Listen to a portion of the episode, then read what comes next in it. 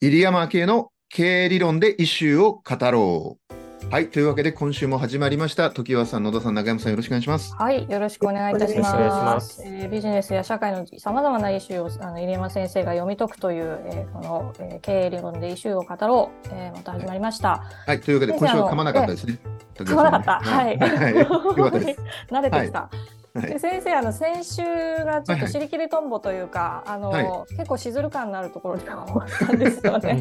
はい、そうですよね、はい先週はあの BYD っていうね、中国の自動車の電機メーカーが日本に入ってくるかっていうことで、そのはい脅威になりますかっていうんで、僕の結論はなりませんと。うんうんなぜかというと、あのポイントはディーラー網なんですと。うん。どんなにいい車だろうが、どんなにいい電気自動車だろうが、ディーラーを抑えられないと、自動車ってのは勝てないんだっていう話をしたわけですね。はい。で、今回は、えっと、そこから反転して、うん実はその逆の意味でテスラめっちゃ面白いっすよっていうでテスラっていうとどうしても電気自動車の話ばっか出てくるんだけどはい。実はポイントはそこじゃないんじゃないかっていうことを先週思わせぶりに言ったんですけど はい。あの今回はその話をまさにしてみようと思っておこりのます。話ですね。はい、はじゃあちょっと深掘りしていきましょう。はい。テスラっていうと皆さんこれ僕トヨタにもよく言ってるんですけどこの話うんテスラっていうとみんな電気自動車の会社だからうん電気自動車の優劣で議論するじゃないですか。うんあとまあデザインがかっこいいとかうん。僕から見るとテスラの本質ってそこじゃないんですよね。えー、どこなんですか、どこだと思いあるんですかテスラの本質はね僕がうん僕から見るとですよ、うんテスラのポイントは電気自動車で今いくらでもあるんでうん、うん、ポイントはテスラの本質はね一番考えなきゃいけないのはね直販なんですよ直販ネおーネットで売ってるんですッよトで売ってますね確かにね見に行ったことありますだからショールームはちょっとあるけど基本はネットで買うんですうんうんうで僕から見るとねここが一番でかいんですーんなんでかっていうとディーラーいらないんですようんうんあの何が起きてるかっていうとね、日本の自動車メーカーって何が起きてるにてか日本に限らず自動車メーカーってな自動車の産業って何が起きてるかっていうと、自動車メーカーってあるでしょうんだけど実際に車を売売ってるのは長い何百百年以上歴史はディーラーが売ってるんですよ。うん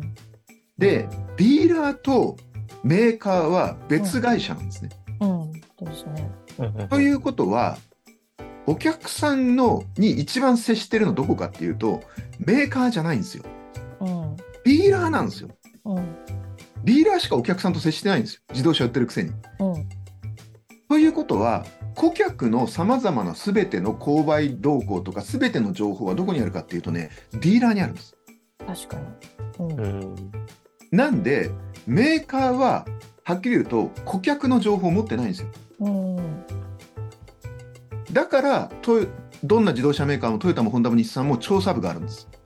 うんあのどの会社もね調査部ってあるんですよ。うん顧客の動向を調査する部署がわざわざある。えーなんでかっていうとディーラー持ってないからです。だかうん、ら自分たちで調べないといけないんです。調査部とディーラーって連携し連携してはいないんですかそれがねめっちゃいいポイントであんましてないんです実は。あそうなんだもったいないですねそれあのね、別資本だったり、その辺に微妙な関係があって、うんもちろんある程度なんかあるかもしれないけど、うん正直ね、そんなにね顧客の情報をがっつり渡して、一緒にマーケティングやるっていうのが強くないんですよ。うんうん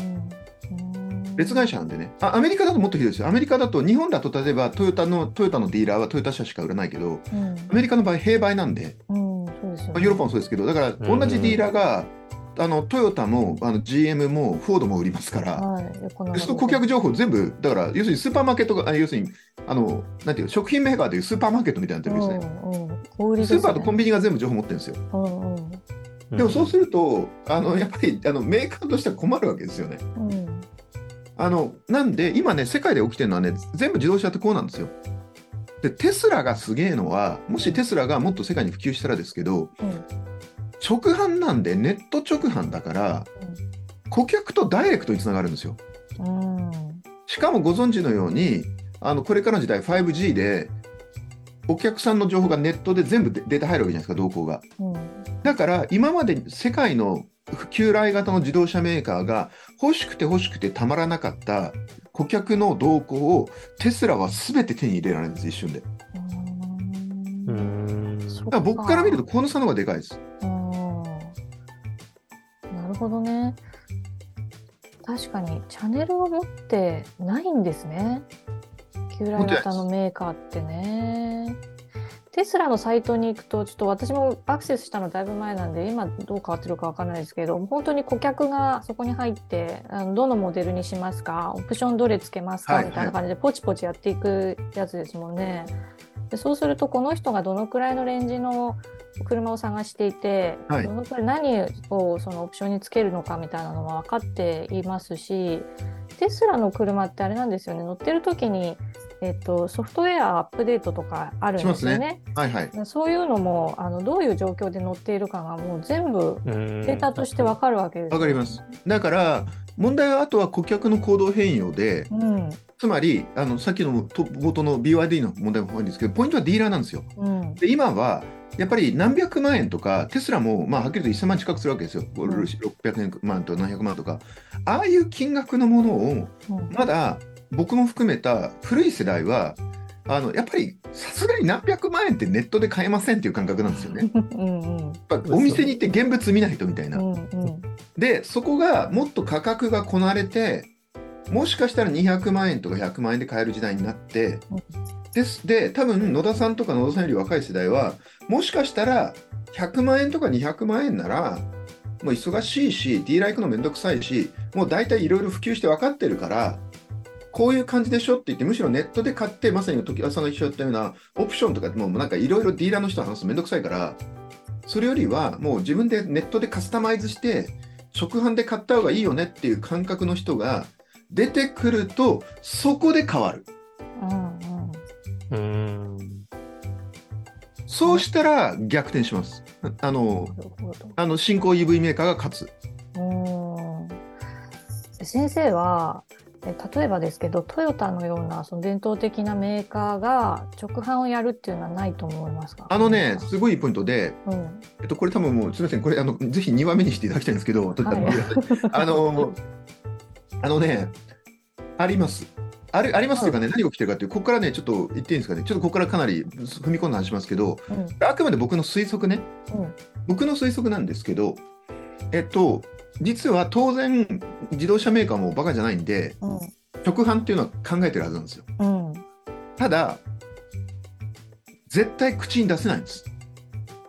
うんなんでかっていうあそうと、ディーラーがいっぱいいるからね。うんうんここはだって行った瞬間、ハレーション切るじゃないですか。うんうん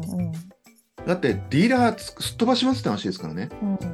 ディーラーに存在意義はないって言ってるわけですよ。うんだから、絶対考えてるはずなんだけど、絶対口に出さないんです。うんで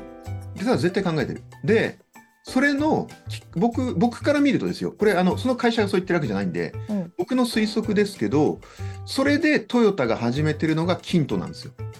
あああ車のサブスクーはいうんうんキントだってディーラー通してないですからね。そうですね。まあまあディーラー、ディーラーであれするのかもしれませんけど、もう顧客接点に直接持ってるじゃないですか。うんうんで、物理的な場所はディーラー使ってるかもしれないけど、顧客接点はもうネットなんで、なんで、あれはだから、実は僕から見ると直販への第一歩なんですよ。うんだけど、そんなことをこれで直販にしますよって言ったら怖くて言えないんで、うんうんなんで何が起きてるかというと、ここからさらにもう一段で、ここからちょっと全部カットになるかもしれませんけど、言っとくと、ニュースピックスっていうメディアで、うんちょっと前にモビエボっていう番組やってたじゃないですか。うんねごめんなさい見てなあいの南海キャンディーズの山ちゃんがあはいはい司会ではいっていう動画番組やったんですよ。うんうんあれね、スポンサーね、ヒントなんですよ。ああ、そうなんですね。。はいい。で、うん僕実は僕ね、それ最終回出させていただいたんですね。うん。で、あの、で、その時は実は僕と山里さんと、あと2、3人いらっしゃいましたけど、あ、だ、えっと、あの、あの、なんだっけ、あの、歴史家のあの先生がいらっしゃいました。あの東大の、あの、あの、武士の家計簿の、あの、あの、あの方いらっしゃいまえーわあかんないな。あの、あの先生とか、うん、はい。えっと、で、あと、あと、その、キントの社長さんもいらっしゃったんですけど、うん実、で、僕、あの番組見て分かったんだけど、うんあの、モビエポってね、多分、もちろん一般の方に見てもらいたいという気持ちもあるんだけど、多分ね、トヨタのディーラー向けに作ってるんですよ、あれ。うん。えうんだってディーラーの方気になるじゃないですか、キントって。ーうん。うん。だかうんうんうらん多分、気使ってて、うんあの要するに社内広報に近いなって僕は思ったんですよね。うんあのもちろんあの一般の方にもキントの良さとかあの自動車の未来理解してほしいっていうのはあるんだけどうん多分ディーラーの方とかにもこういう未来だからディーラーの方も大丈夫ですよみたいなうんうんうんうんうんそういう部分もあるかなと思ってて、うんあのだからね多分ねそのくらいね気にしてると思います。なるほど、うんはい、なんで多分この辺はトヨタに限らないんですけど自動車メーカーがあの直販っておいそれとできないんですよだってやった瞬間絶対ディーラーから反発きますからうんうんだって今ねみんな全ての車はディーラー経由で売られてるんでうんだけど同時に直販の可能性は、まあ、今じゃないけどうん何年か先それこそ Z 世代とかアルファ世代が自動車直販で買うの OK っていう時代になったら来るんですようんでテスラはだからもうディーラーも持ってないんですよそもそもね、うんううんんんなんでかね鍵はここですはあそっかあるいはそのディーラーとがっつり組むっていう可能性はあるんですかね今資本が違うっていうお話です全く別会社ってことですけどメーカーとディーラーが同じ系列のディーラーが、まあ、がっつり組めればそれこそメリットがあもあちるろんそれもありますわけですもんねはいそれもありますうん共存共栄の道を行くか。はい、だからそれもだから例えば僕から見るとですけど今いろんなメーカーが、まあ、少し前にディーラー再編って結構やったんですよねうんであれは僕から見るとですけど多分それが一個の目的だと思いますよやっぱりディーラーとメーカーがもっと手を取り合ってやっていかないとこれからやばいですよねっていうでそうすると今もともとディーラーってあの例えばトヨタさんもチャンネルっていっぱいあったんでうんあのトヨペットとかねネッツテとか、なんかいろいろあるじゃないですか、ありますよね。プリウス店うんなんだっけ、うんなんとか店カローラ店とかだかはらああいっぱいあるとやっぱりやってらんないんでい。うん。なだからやっぱり整理することが大事で、うんはい、で多分一緒にやっていくっていうことだと思いますけどねへーでもだからここの辺がね鍵ですよそうですね。はい。あんまりその販売のチャンネルのことを考えずには私 BID のニュースを見てたんですけど確かにこれ掘り下げていくとそこに行き着きますし、ね、あの広がるかどうかとかマーケットどのくらい取れるかみたいなのはそこに直結しますもんね売るっていうところですよね。まあ、考えてみれば出版社も、ね、取り次ぎを通して今まで書店であそう売でっすてよいただからものがうん今これダダイレクトモデルじゃないですかビジネスインサイダーもそうですよね。なるほど。チャンネルか、販売チャンネルか。鍵はでもここにありますね。はい全ては販売チャンネルですね新聞もそうだしうん。うんみんなやっぱり今まで既存の販売チャンネル経由でやっててで自動車繰り返しですででもうだからそれでまさにメディアとか典型ですよねメディアはもう申し訳ないけど販売チャンネルが崩壊してるんでうんだから直接ビジネスインサイダーみたいなところにに皆さん見てくれるわけじゃないですうか、んあで自動車はねそれがね遅れてるだけなんですようんまあ、一個でもと思うのは先生がさっきおっしゃったように自動車ってやっぱ試乗して乗り心地とか確かめてみないとさすがにそれ今600万円が300万円に価格が下がったとはいえあのやっぱり試してみ見てから買いたいなっていうニーズはやっぱり根強くあると思うんですよね若者であっても、だかうらんそこがやっぱりどういうふうにな体験をあの提供できるかっていうのが一個ポイントなのかなと思ってお話を伺ってたんですよね。テスラも確かにダイレクトで買えれば便利なんだけど、試してみたいじゃないですか。おっしゃる通りですねはい、ね、だからポップアップショップみたいなものがなんかあの自分の住まいの近くにあればなおさら便利で安心して買えるなっていう風になりますしデわかィりーまラーがそういう感じに変わっていければ強みに変わりそうすはですいよね。僕はそう思いますなんで時矢さんおっしゃる通りで自動車はやっぱりなんだかんだ言っておっしゃる通りなんですよもう乗り心地とかうん快適性とかまだあるじゃないですかでこれは当面残るんでうんだからね正直まだ大丈夫うん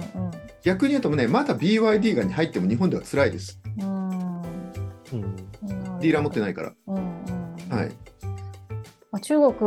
本土ではねあの BYD はすごいものすごい勢いで伸びていますけれども、まあ、少しちょっと日本での戦い方に要注目っていう感じですね。はい、い、やー勉強になりました。はい、では、は今回はこのくらいにしておきます。ありがとうございました。ありがとうございましたありがとうございました。